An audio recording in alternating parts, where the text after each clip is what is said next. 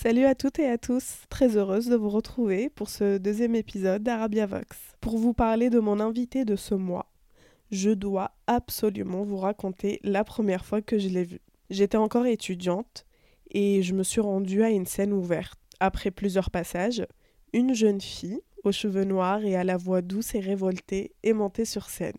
Elle a parlé de conscience, de féminisme, et elle a employé tout le temps le nous. Et c'est ça qui m'a touchée. Elle, c'est Leïla Alaouf. Elle est autrice et journaliste spécialisée dans les questions de genre et postcoloniales. Dans cet épisode, vous entendrez donc parler de féminisme, de Fayrouz et de l'arabité selon qu'on habite à Paris ou à Dubaï. Bonne écoute.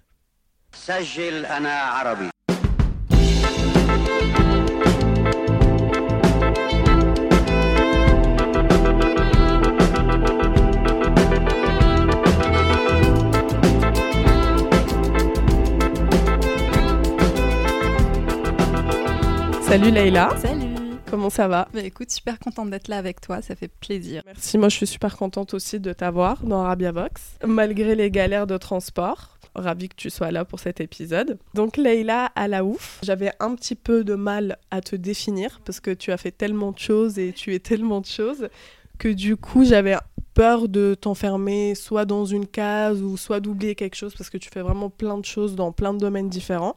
Et comme je suis une grosse peureuse, du coup, je vais te laisser, je vais te laisser toi te définir. Là, ça m'arrange pas du tout parce que je sais jamais comment me présenter, tu vois. Je pense que je suis, bon, actuellement, l'état des choses, je suis journaliste, donc c'est mon premier, euh, voilà, c'est ma première euh, casquette. Donc, euh, je viens de lancer le, le podcast Anwar en arabe, qui veut dire genre avec S. Et en fait, Anwar, le but, c'est de vulgariser des notions académiques euh, dans les questions de genre et de, et de race. Donc voilà, ou d'ethnie, ça dépend du terme qu'on souhaite euh, voilà, utiliser. Donc euh, oui, journaliste pour l'instant. Et puis j'écris aussi à côté. Je, quand j'étais en France, maintenant j'ai déménagé à Dubaï, mais quand j'étais en France, il m'arrivait beaucoup de participer à des tables rondes, à des conférences. Donc je me présentais aussi en tant que conférencière. Maintenant c'est un peu moins le cas. donc voilà, grosso modo.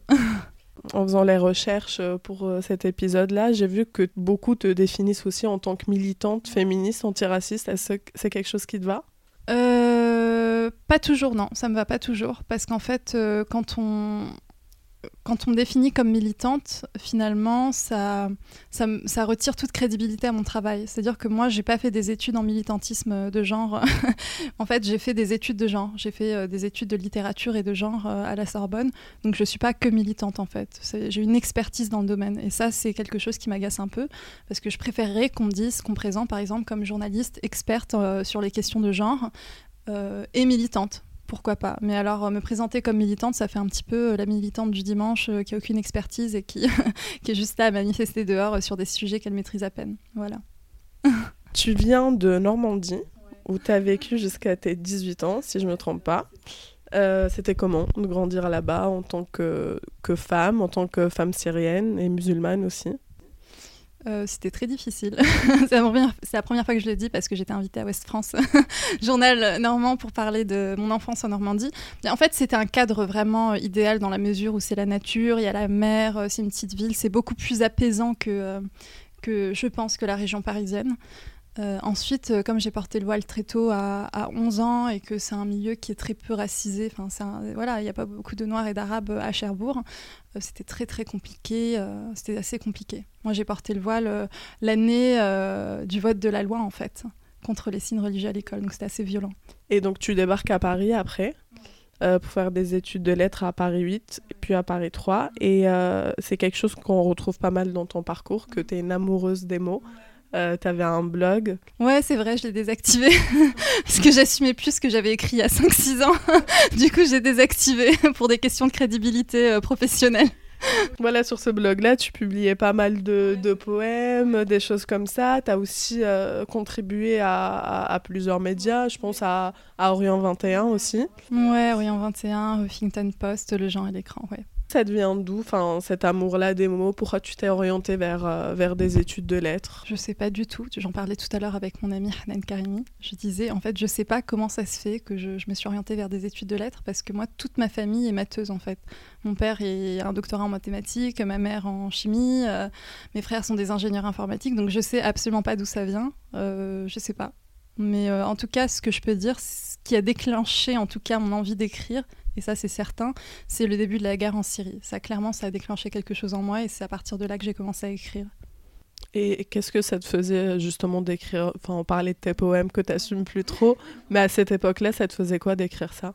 Oh bah, C'était, voilà, c'était. Euh, comment dire Je voyais pas. Euh, comment extérioriser autrement en fait. Je sais que ça fait très cliché, mais en tout cas à l'époque je me sentais complètement démunie et je me sens toujours complètement démunie euh, face à la situation en Syrie.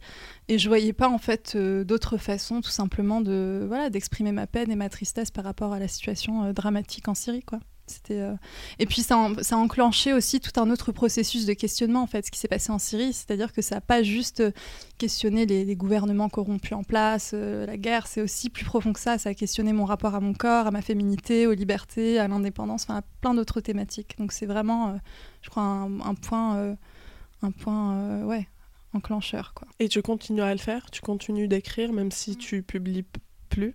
Ouais, bah, en fait, je publie plus sur un blog, mais j'ai des projets de publication euh, de livres euh, bientôt. Voilà, je suis en recherche d'éditeur. bon, tu as vraiment découvert dans, dans un documentaire euh, qui s'appelait à, voix, ouais, à voix haute, c'est ça?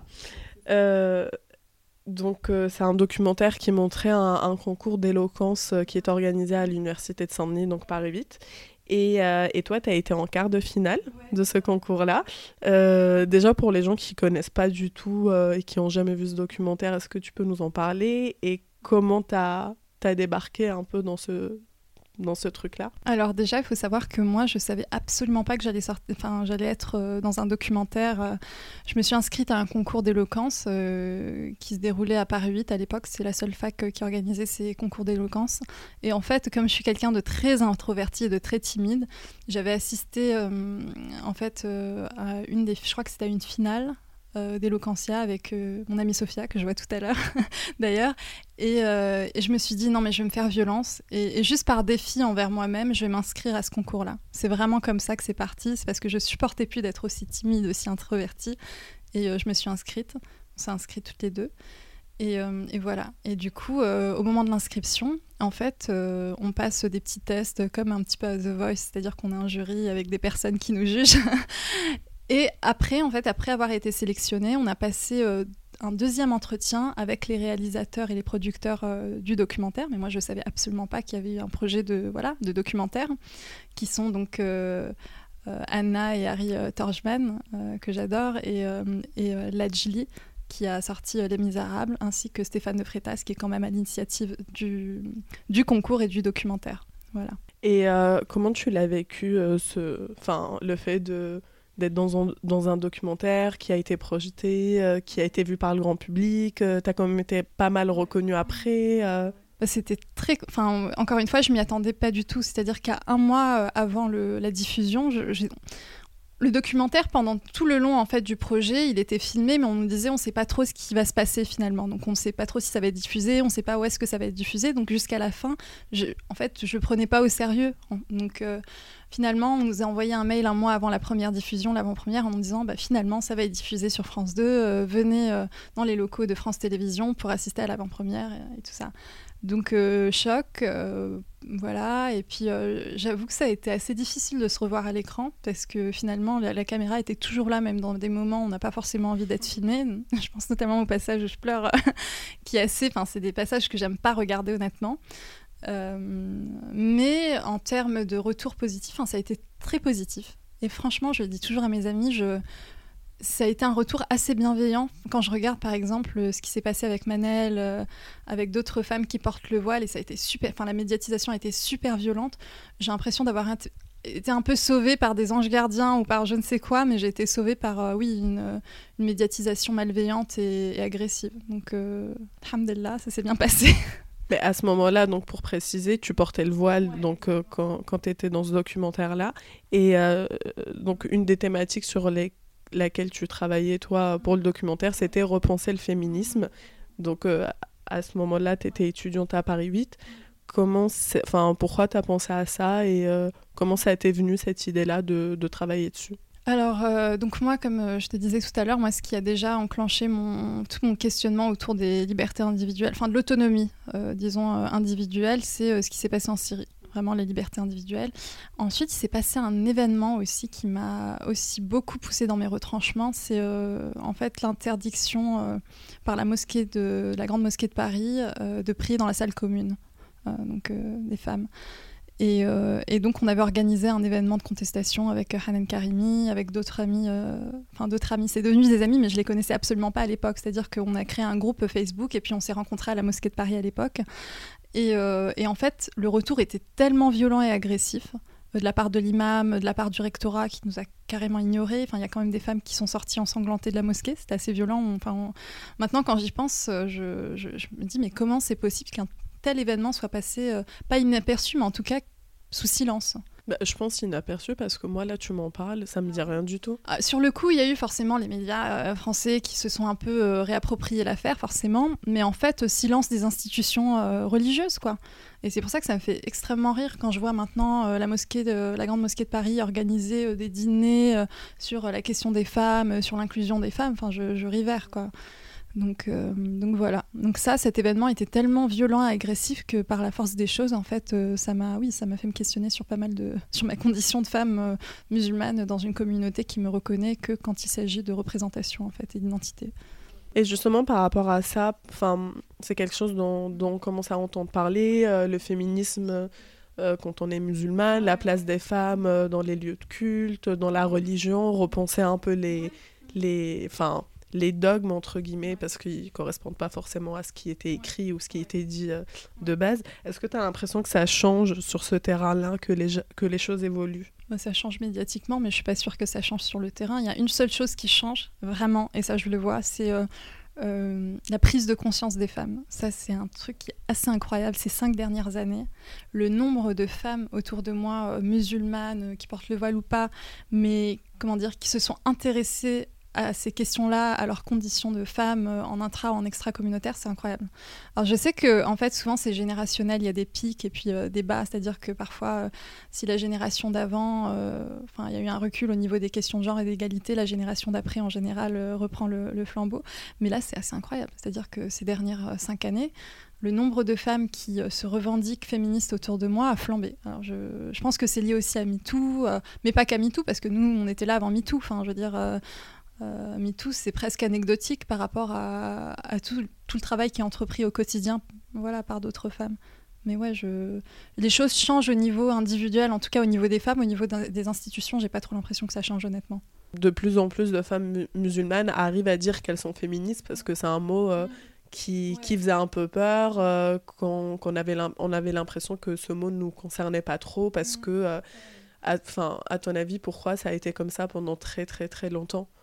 Bah, En fait, bon, en tant que femme musulmane, je pense que euh, le féminisme, c'est souvent vu comme un concept et à raison qui est venu de l'extérieur. C'est-à-dire que le féminisme a toujours été un outil de propagande politique raciste, euh, voilà, que ce soit en Algérie ou ailleurs. Bah, c'est-à-dire que le féminisme, ça a toujours été le prétexte pour coloniser d'autres populations et, voilà, pour, euh, pour asseoir sa blanchité. Quoi. Donc je comprends que, que, voilà, ce mot fait peur. Mais en fait, moi, ce qui m'intéresse, c'est pas tant le mot que ce qu'il y a derrière. Donc ce que je dis souvent, c'est que oui, certes, le mot en tant que concept ou mouvement, euh, il vient de, l'étranger, enfin ce qu'on appelle l'étranger, il vient de l'Occident. Mais euh, en fait, nos pays n'ont pas attendu l'Occident pour, enfin en tout cas, les femmes dans nos pays n'ont pas attendu l'Occident pour lutter pour leurs droits et leur dignité. Enfin, ça me paraît évident. Donc moi, ça me dérange pas. Si quelqu'un a peur du mot féminisme, il n'y a pas de souci. Prenons autre chose. Il n'y a pas de problème. L'anecdote dont tu parlais euh, sur euh, la mosquée de Paris, ça t'a amené à faire partie d'un collectif qui s'appelle Femmes dans la mosquée, mm. donc qui est vrai pour la visibilité euh, des femmes dans les lieux de culte. ça en est où aujourd'hui? Euh, bah, le collectif, bon, c'est le collectif, c'est en gros moi et mes copines. Hein. c'est Hanan euh, Karimi, euh, voilà une de mes meilleures amies. le collectif, bah, clairement, il, voilà, il est quasiment plus existant, tout simplement parce que nous-mêmes, on s'est distancié de ces institutions-là, et je crois qu'on a compris quelque chose, c'est qu'en fait, c'est un rapport de force en fait. On ne pourra jamais collaborer avec des institutions qui sont par essence patriarcales. Le travail, il se fait en amont, et je crois que c'est assez radical, mais C'est la conclusion, voilà. Euh, à laquelle je suis arrivée. Je ne sais pas si c'est le cas pour Hanan, il faudra lui demander. Mais en tout cas, moi, je ne crois plus du tout à une collaboration avec des institutions patriarcales, donc euh, religieuses ou autres. Je crois en des, en des collaborations au niveau local avec des représentants religieux, mais des j'ai un gros problème avec les institutions religieuses. Ouais. Tu as l'impression de voir d'autres collectifs, des associations euh, qui, qui, font bouger les choses sur ce côté-là, qui, qui, font du travail de terrain et qui, toi, t'inspirent beaucoup plus confiance Automatiquement, je pense au LALAB. Hein. Moi, je, les adore, le LALAB. Je trouve qu'ils font un travail qui est vraiment incroyable. Elles prennent vraiment très cher au, terrain. Enfin, sur le terrain, c'est vraiment compliqué, c'est violent. Je parlais avec Sarah il n'y a même pas une semaine. Elle me disait qu'elle était fatiguée, qu'elle était épuisée. Juste pour euh, resituer un petit peu s'il y a des gens qui ne connaissent pas. Le LALAB, c'est euh, une association euh, féministe et antiraciste, donc qui œuvre pour la visibilisation des femmes euh, musulmanes. Voilà.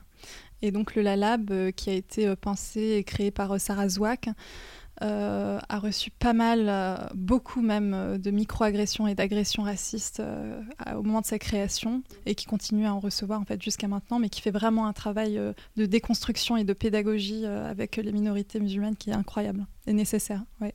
Et je ne sais pas si tu as entendu parler de Kaina Baloul, qui est euh, donc franco-algérienne. Elle veut fonder euh, une mosquée euh, à Paris où il y aurait des prières mixtes, où les femmes auraient le droit de, prêcher, de, dire la prière, etc. Elle n'est pas la première femme imam en France. Il y a eu déjà des collectifs, notamment avec l'association homosexuelle musulmane de France, qui organisait déjà des prières avec des femmes imams, il me semble. Donc c'est pas la première. la première visibilisée, sans doute. Euh, alors, j'ai pas envie de comment dire de faire euh, de bashing parce que c'est vraiment pas mon but et c'est contre mes principes. Donc, euh, je, trouve que en soi l'idée est bonne. Complètement pour en fait cette initiative sur le principe, complètement pour le principe. Je regrette simplement que Kaina Balou ne soit pas plus politisée que ça, qu'elle accepte des voilà des, rendez-vous et des dîners avec ceux qui sont les représentants des institutions pardon des institutions patriarcales et racistes, à savoir la Grande Mosquée de Paris. elle était où? Quand nous, on s'en est, pris plein la gueule, désolé, euh, par la Grande Mosquée de Paris, euh, par, pareil, la maire de Paris. Encore une fois, mon but, c'est pas de faire du bashing voilà, personnel, mais j'ai un problème avec la non-politisation des, luttes. Je pense qu'une lutte est forcément politisée, et à partir du moment où on accepte de faire ami-ami avec des institutions qui, sont extrêmement violentes et patriarcales et racistes, bah, en fait, quel est l'intérêt en fait, d'une telle initiative? Moi, je, je sais pas, moi, ça me pose problème. Je vais me faire un peu l'avocate du diable, même si je déteste cette expression. Mais peut-être que, enfin, aussi pour fonder cette mosquée-là et pour mener à bien ce projet-là, il y a besoin de financement. Donc, du coup, s'organiser en, dans un système alternatif, c'est quelque chose aussi de très difficile parce qu'on a besoin de, bah, de financer tout ça, de trouver euh, euh, les partenaires, etc. Donc, est-ce que on peut pas trouver un, juste milieu. Je pense qu'il y, a des bonnes volontés dans toutes les institutions. Hein. Donc euh, la question, elle n'est pas au niveau individuel, elle est vraiment au niveau euh, systémique. Donc euh, par la force des choses, on sera toujours amené, qu'on le veuille ou pas, en fait, à voilà, être sur ce terrain-là de négociation et de dialogue avec ces institutions-là. Enfin, je veux dire, je suis pas dans un truc idyllique. Enfin, je sais que la réalité est beaucoup plus complexe que ça. Ensuite, enfin un peu d'humilité quoi. Ok, il n'y a pas de souci. Parfois on est voilà, on est poussé à dialoguer avec ces institutions là, mais de là à s'afficher sur les réseaux sociaux avec euh, Anne Hidalgo, avec euh, la Grande Mosquée de Paris, euh, moi je trouve qu'il y a quelque chose d'assez indécent en fait dans ça. Mais je, je peut-être, je sais pas, j'ai peut-être tort. Depuis peu, tu travailles sur un nouveau projet que tu as dévoilé là il n'y a pas très longtemps. C'est ton podcast qui s'appelle Anouar. et qui parle de genre en arabe. Et je trouve que c'est important de préciser que c'est vraiment en arabe. Enfin, c'est en arabe. Moi, ça m'a fait quelque chose d'entendre euh, parler de ces choses-là en arabe. Est-ce que tu peux nous en dire plus? D'où est-ce que ça t'est venu déjà, cette idée-là? Alors moi, j'avais l'idée de lancer un podcast sur ces sujets-là, mais en français. Euh, donc quand j'étais encore en France. Et puis euh, voilà, la vie a fait que j'ai déménagé à Dubaï avec mon mari. Et, et, là, de plus en plus, je crois que c'est un peu le... Comment dire le truc de vouloir sortir de ma zone de confort qui m'est venu et je me suis dit pourquoi pas le faire en arabe. Et l'idée m'a effrayée quand je me suis dit oh là là, le faire en arabe, ça veut dire que je vais dépenser trois fois plus de temps à, écrire le texte, euh, que je vais devoir me faire corriger. Euh, c'est pas facile quoi. Et puis euh, je me suis dit je vais tester. De toute façon, j'étais en recherche d'emploi à ce moment-là, donc je me suis dit j'ai rien à perdre. Donc c'est soit je fais ça, soit je fais rien du tout. Donc je l'ai fait et voilà, j'ai lancé le premier épisode qui est une introduction il y a à peu près un mois. Et ça a bien circulé et j'ai eu vraiment des très bons retours. Donc je lance le deuxième épisode bientôt, dans quelques jours. J'ai écouté et enfin je suis tunisienne mais j'ai aussi des bases d'arabe littéraire donc j'ai très bien compris.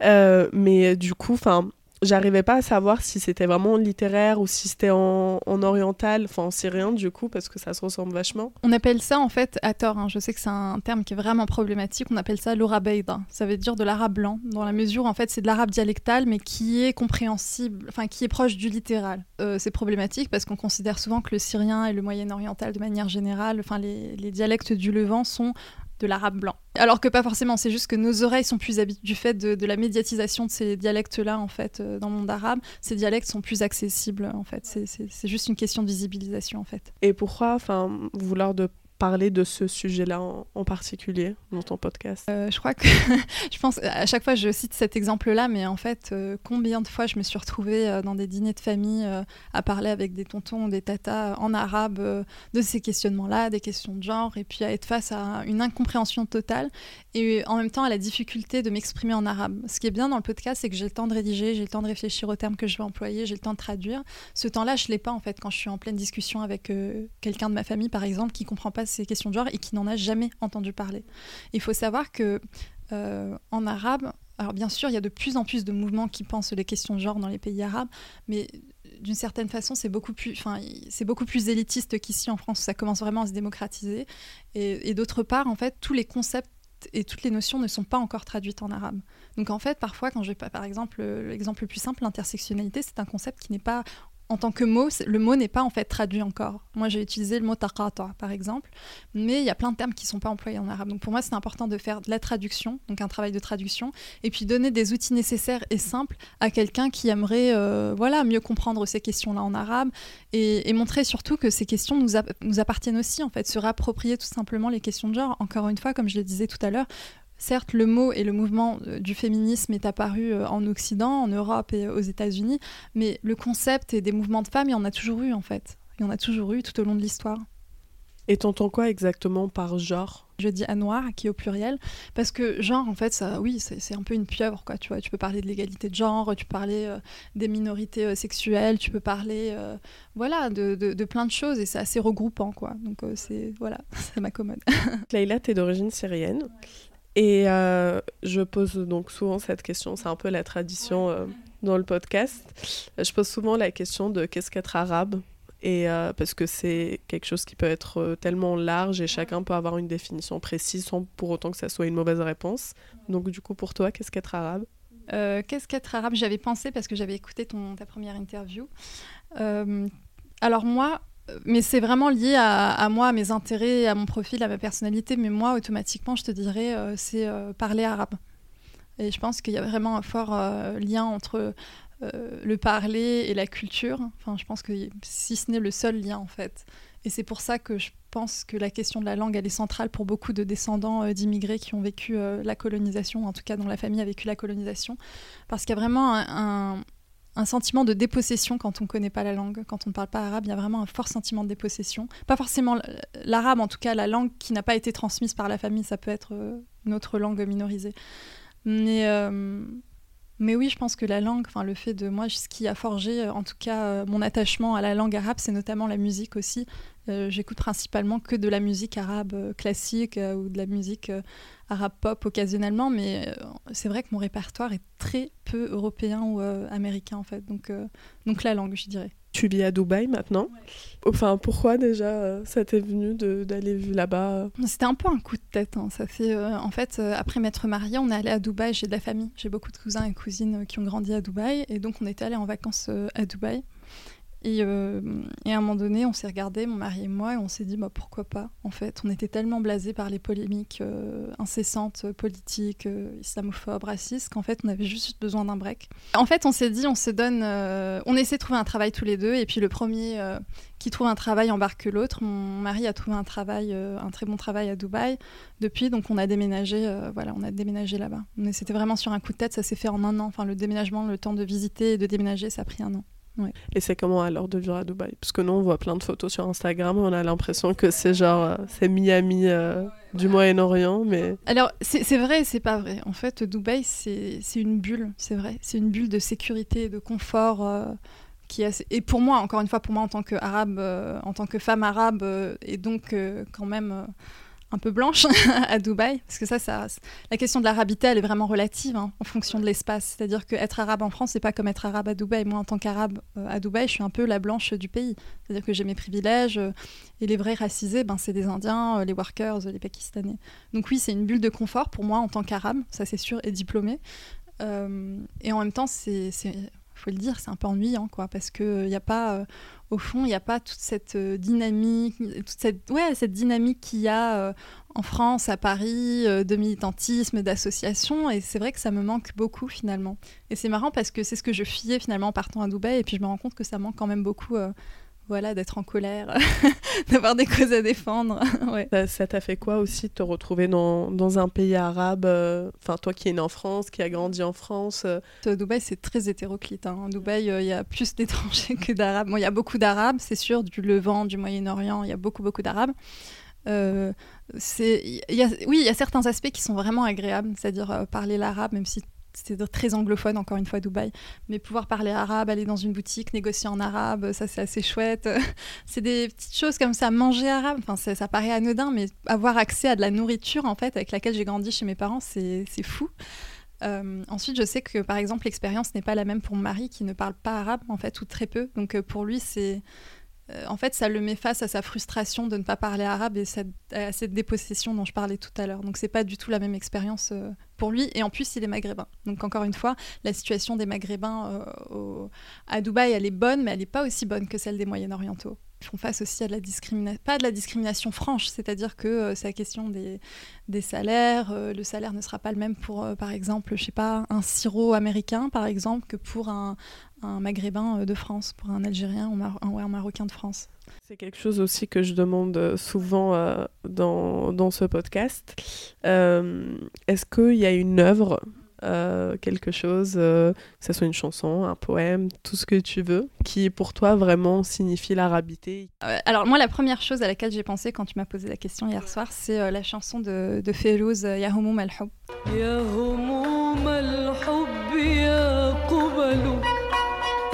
بحار الشوق تغتسل.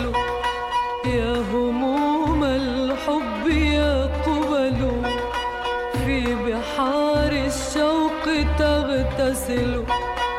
كلما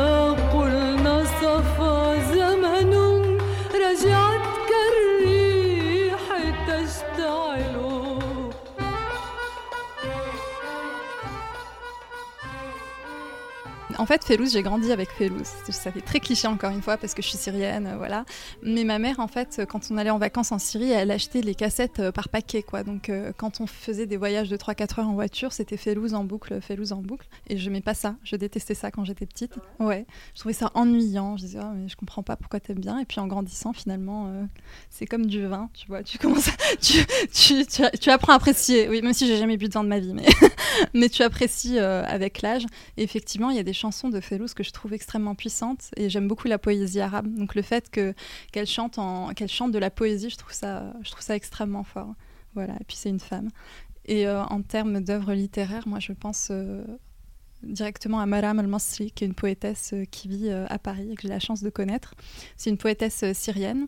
Elle est sur, sur, en France depuis, je pense, une trentaine d'années. Donc euh, voilà, elle écrit en français, en arabe, en espagnol, il me semble. Elle, écrit dans plusieurs langues, elle est vraiment incroyable. Et en fait, euh, je m'identifie beaucoup à elle parce que c'est déjà une écrivaine. Euh, je trouve qu'elle a quelque chose de vraiment avant-gardiste dans la mesure où, déjà dans ses premiers poèmes écrits il y a des années de ça, elle parlait de sa condition de femme, du fait qu'elle ait dû quitter son pays par amour et sous les menaces du gouvernement. Enfin, c'est vraiment, c'est, elle est incroyable. Donc voilà, juste une petite, comment on dit, un petit hommage à elle durant cette émission. qui est-ce qui t'inspire aujourd'hui comme artiste dans, dans le monde arabe? Moi, j'aime beaucoup, euh, j'aime beaucoup les artistes à voix, en fait. Vraiment, je, les artistes à voix et les chansons à parole. C'est-à-dire que je ne me vois pas écouter de la musique où la voix n'est pas belle, ou en tout cas n'est pas travaillée, en tout cas. et, et des chansons sans belles paroles. Et c'est pour ça qu'en fait, j'ai toujours été plus attirée vers la musique arabe parce qu'en fait, on a toujours un travail de la voix qui est plus trop en fait courant dans les musiques disons, euh, actuelle en France ou aux États-Unis en tout cas, à part dans le RB peut-être. Mais euh, voilà, et donc euh, pour moi, ou en artiste plus moderne, tu m'as demandé, du coup je me disperse, je commence à parler d'autres choses. Mais en artiste plus moderne, j'aime beaucoup écouter Lena Chamamian, euh, Tania Saleh, qui est une artiste libanaise qui fait vraiment des, chansons engagées incroyables, Mike Massi, aussi libanais. bon, le truc cliché, mais sur Admassi, forcément. et ouais, et puis euh, plein d'autres chanteurs. Je pourrais t'en citer plein, mais en tout cas, c'est les premiers qui me viennent, euh, qui me viennent en tête. On parlait de la Syrie. Est-ce que tu as pu y retourner depuis? Enfin, quel est ton rapport aujourd'hui avec euh... euh J'ai pas pu y retourner. Donc la dernière fois que j'y suis retournée, c'était un an avant la guerre, je crois. j'ai pas pu y retourner. mon rapport à la Syrie, j'y pense de moins en moins parce qu'en fait c'est tellement douloureux que si j'y pense, ça va me, me remettre dans un état d'esprit assez, voilà, assez gris. Euh, ben, c'est un rapport, euh, voilà, c'est un chaotique en fait, parce que c'est le chaos en Syrie. Enfin, j'ai plus accès à ce pays-là, j'ai plus accès à la maison de mes grands-parents, euh, j'ai plus accès à ma famille, quoique j'ai pu revoir, grâce ou à cause de la guerre en Syrie, j'ai pu revoir ma tante et, ses filles en Turquie quand j'étais en vacances il y a deux semaines. Et euh, c'est une autre réalité, quoi. C'est vraiment une autre réalité. C'est une autre dimension. C'est même pas une autre réalité, c'est une autre dimension. C'est-à-dire que les filles sont tellement habituées. Par exemple, il y a des, petites cousines qui ont entre 8 euh, à 14 ans et elles sont tellement habituées au bruit des bombardements que ça les fait rire, en fait, maintenant. C'est-à-dire que pour rire, elles, seraient capables de me dire Attention, cache-toi sous la table, on est bombardé. Et puis elles, explosent de rire. Donc c'est vraiment une autre dimension, en fait.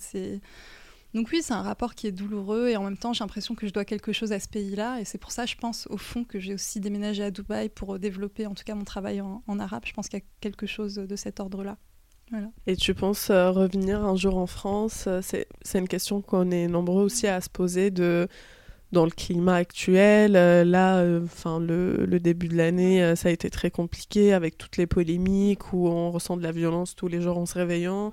C'est une question que tout le monde se pose. Est-ce qu'on reste Est-ce qu'on part Si on part où Parce qu'en même temps, c'est aussi chez nous. Et... Ça, mais en fait, je me, je me vois pas aller ailleurs, en fait. Je me vois pas finir mes jours ailleurs. C'est ça qui est assez dramatique, c'est que quand on est sur place, c'est d'une violence inouïe surtout en plus dans nos domaines, enfin toutes les deux, on est, on est dans le journalisme, donc c'est violent, enfin c'est quotidiennement violent. Et en même temps, bah, une fois à Dubaï, ça me manque. Et puis euh, voilà, c'est je t'aime moi non plus, quoi. c'est, je me vois pas, en tout cas, euh, vivre ailleurs toute ma vie. Je me vois pas, euh, voilà, fonder une famille ailleurs qu'en France. C'est, ce qui est triste, c'est qu'on a envie d'être bien ici. On a vraiment envie d'y vivre. On a envie de construire quelque chose. Et en même temps, il y, a tellement de barrages et c'est tellement anxiogène que ben on est, oui, on est amené à questionner notre présence ici. Ah, merci beaucoup Leïla. Bah, merci à toi. Merci d'être passé chez Arabia Vox. Où est-ce qu'on peut te suivre sur euh, donc ton travail? Bah, Vous pouvez me suivre sur Spotify donc, euh, avec le podcast Anouar euh, qui se finit avec un 3, donc c'est A-N-W-A-3. et sur SoundCloud, bientôt sur Apple Podcast aussi, ça va arriver. Donc voilà, et puis sinon il y a mes pages Instagram et Facebook qui sont pas très actives, j'avoue, mais je, je, voilà, j'essaie de travailler sur mon côté médiatisation et influenceuse online. Ça marche. Bah, le message est passé et à bientôt.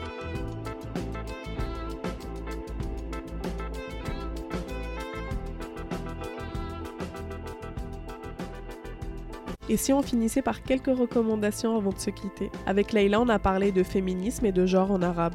Ça tombe bien, parce que je voulais absolument évoquer le travail de l'autrice et de la dessinatrice marocaine Zainab Fasiki. Elle a publié la bande dessinée Chouma aux éditions Masso, dans laquelle elle raconte les tabous, les contradictions et le regard oppressant et omniprésent de la société sur les corps et les sexualités au Maroc. Plus qu'un livre, c'est un objet puissant par ses paroles et ses illustrations. Je vous convie aussi à regarder l'excellente série documentaire Décolonisation sur Arte. Elle parle d'une histoire peu racontée dans nos manuels scolaires et de personnages peu connus du grand public. Parce que la décolonisation n'a pas commencé la veille du départ des colons et qu'elle est faite de femmes aussi qui se sont battues. C'est la fin de cet épisode d'Arabia Vox. J'espère qu'il vous a plu. N'hésitez pas à le noter en mettant plein d'étoiles sur Apple Podcast ainsi qu'un commentaire. Vous pouvez aussi suivre Arabiavox sur Facebook, Twitter et Instagram pour plus de recommandations, de découvertes et de partages. Et surtout, si vous aimez ce podcast, n'hésitez pas à en parler autour de vous. À bientôt.